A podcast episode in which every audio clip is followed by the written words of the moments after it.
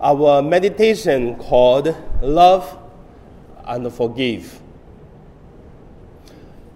First of all, I want to say the commandment of uh, forgiveness is not to forgive because the core of uh, Jesus' commandment is love, not to forgive. Forgive is just the, the way of love. The root, the heart is love. So that is why, first, let us look at uh, the first point the commandment of love. In the Gospel of uh, Mark, chapter 12, verses 28 to 34, because there is one scribe come to Jesus to say, What is the biggest commandment? And Jesus said, The first commandment is the biggest love God. And the second is love the people.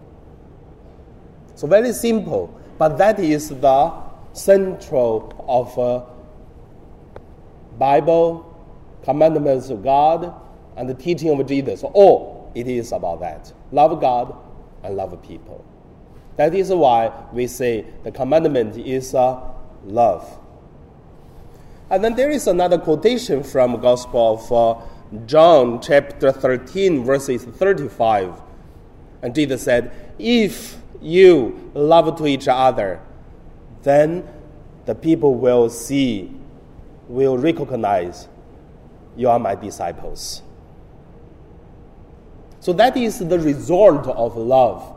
When you love to each other, and then they will see, yes, that is uh, Jesus' disciples. Furthermore, there is another quotation from the Gospel of Matthew, chapter 25, verses 40. And Jesus said, If you love the one brother, the small brother among you, you love me.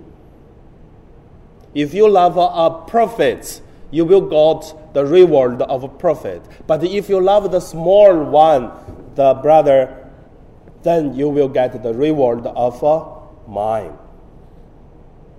So you see the difference? So that is the commandments of love. And that's the first point. Now we look at the second point. I call that good business. What is good business? Many of our parishioners working in Hong Kong for 10 years or 20 years and get some saving always before they go back to Philippines, I ask them, what are you going to do when you go back to Philippines for good? They, I mean, 99% of people say, Father, when I go back to Philippines, I'm going to do business. Isn't it? Most, most. At least, not uh, become the agent of Honda or agent of Toyota or agent of uh, something uh, big, but at least many of our parishioners say, Father, I'm going to open a mini store in Manila. Or going to do some, uh, actually, I would say it's not the correct thing to do, but some people, they're really planning to do. To do what? Cebuana. So, not good. But however, some people shared with, Father, I'm going to open another Cebuana. loaned. So, not good to do it. But however, some people said, I'm going to do business. But however, we come back to the commandments of love.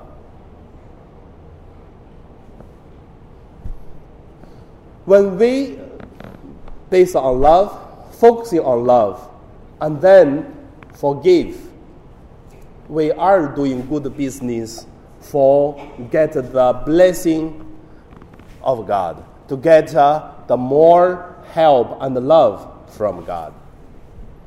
There is one secret for the Catholics. How do we love God?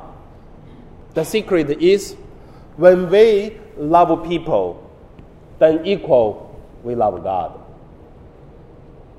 Because you have to know one thing. Many people in this world, they don't know how to connect it to God. Do you know that? As a traditional Catholic, as a born Catholic, we feel it's natural, it's easy, and it's also, it should be in this way. But do you know, every year, a lot of people from mainland China, they bring thousand, thousand uh, Hong Kong dollars, or they will bring, they will pay like a hundred thousand or one million, going to see someone in Hong Kong and then to tell them what is a fortune, how to do they can earn more money, how to do they can avoid of the danger things. But I would say, as a Catholic, when we baptized, we naturally connected to God. So when we love people, which means we love God already. And also some people say, I love God but don't love people. That's liar. So we live in the holy and the secret relationship with God. But we feel it's just natural and simple. But I would say not that simple. And forgiveness is based on love people so that uh, that means we love God. And we love God, then we have to love people so that we know that uh, it's truly we love God. That's why we call that is a good business. You don't need to pay million Hong Kong dollars to see someone to say, Can you ask God to give me more fortune? We can do directly. We don't need looking for some uh, holy mountain on the top and then go to the temple and then fighting for the first incense and putting there. Have you seen that in Hong Kong? Do your employer do the same at the Chinese New Year?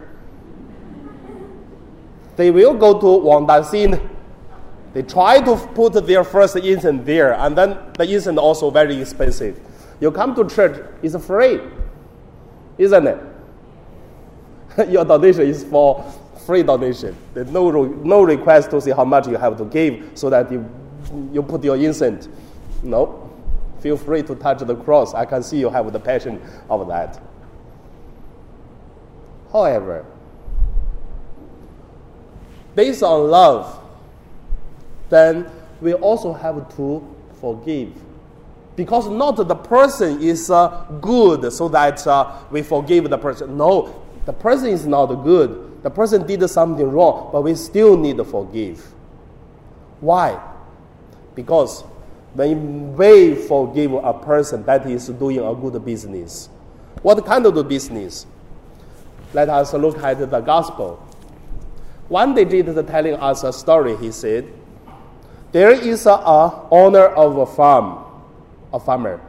He planted wheat, but one, once the wheat grow up and then they found weeds in the wheat farm, then the servant come to tell the master to say, Master, do you allow us go to uproot these uh, weeds among the wheat so that uh, the weeds will grow and then we harvest? And then the master said, No, leave it. Because when you cut or uproot these uh, weeds, and then the weeds probably it will be together, is pulled out. So leave it before harvest. Then we will get the weeds and the wheat. Separate them. The weeds put in the barn, and then the weeds it will put in the fire, uncountable fire.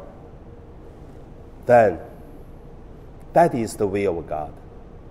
When we do love and forgive, it is the same idea. Leave the punishment, judgment to God. Just in case that when we do something to the injustice things, that we also damage the good wait, even maybe at the same time we destroy the ways also, but leave the judgment, punishment to God. And then God will do the justice for us. And that is the faith, that is the belief. And also, we say, good business, I would say God will do for us. Another good business for forgive and love is the people who do not give, forgive, what will be happened.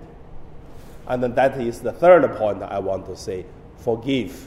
It is a, a good thing to do. First of all, when we forgive others, it is uh, forgive ourselves. You know, once there is a hatred inside of us, like a sword, there is both sharp. It is hurting ourselves, hurting others. When we are forgive, then we are release ourselves so that we feel peace and joy. And also, another person may change because hate, no forgive, that will be get more heat and more suffering. Do you have any experience of that? Remember the Chinese New Year, I tell all our parishioners to say, before the New Year, remember, forgive all the people from 2018. Do not carry it to 2019. It's too heavy for us to carry each year and then a person or a group of the people on our shoulder. is too heavy. Let it go and also forgive them. When we forgive others, we got the peace and the joy. And also, we live in the more freedom. And also, in faith, we believe. When we forgive others, God will bless us more. We have more opportunities. And also, we will live in a much better life. I give you one very, very simple example. One person cannot forgive another person. I mean, that's a very true story. And then that lady, it is uh, a one in charge of uh, a group, Chinese, not Filipino. In other parish, not our St. Joseph. Just to make sure you put some this story on someone's head. So, and that lady taking care of the, the group, the Catholic group. And because she cannot forgive, and then she banned her group to go to other group, communicate with other place, so that, and then the group was really, really struggled. There's no peace, and also stop the mission of God, and then damaged the unity with the church. And also, every time there is a gathering, everyone happy, but that lady unhappy. Even she is a leader, but she is staying there, and the group was there. You can see the difference is everyone happy, but she is not happy. So, she cannot forgive, and she punished herself.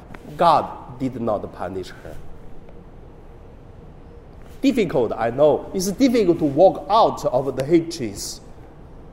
But once we make it, we got the freedom. And also we come to the same line or the group of God, like what we said. When you love to each other, then the people will recognize you are my disciples. Then the people will see God in us when we are forgive. I believe enough.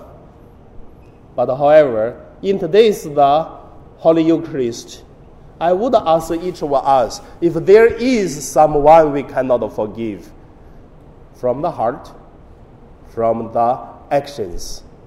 Make a decision today, forgive that person. find a time to put into action to forgive that person. And then there is one thing danger. We forgive, but the enemy doesn't forgive us. How can we do?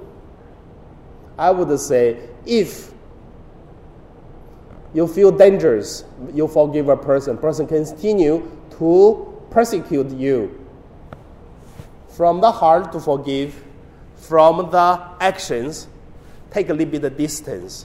We have to release ourselves first, set ourselves free, and then keep distance. Let God do the rest, because we should be a free person.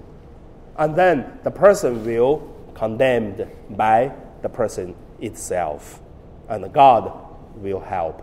If God doesn't help, let the people to go where the person belong. Isn't it? Now we pray.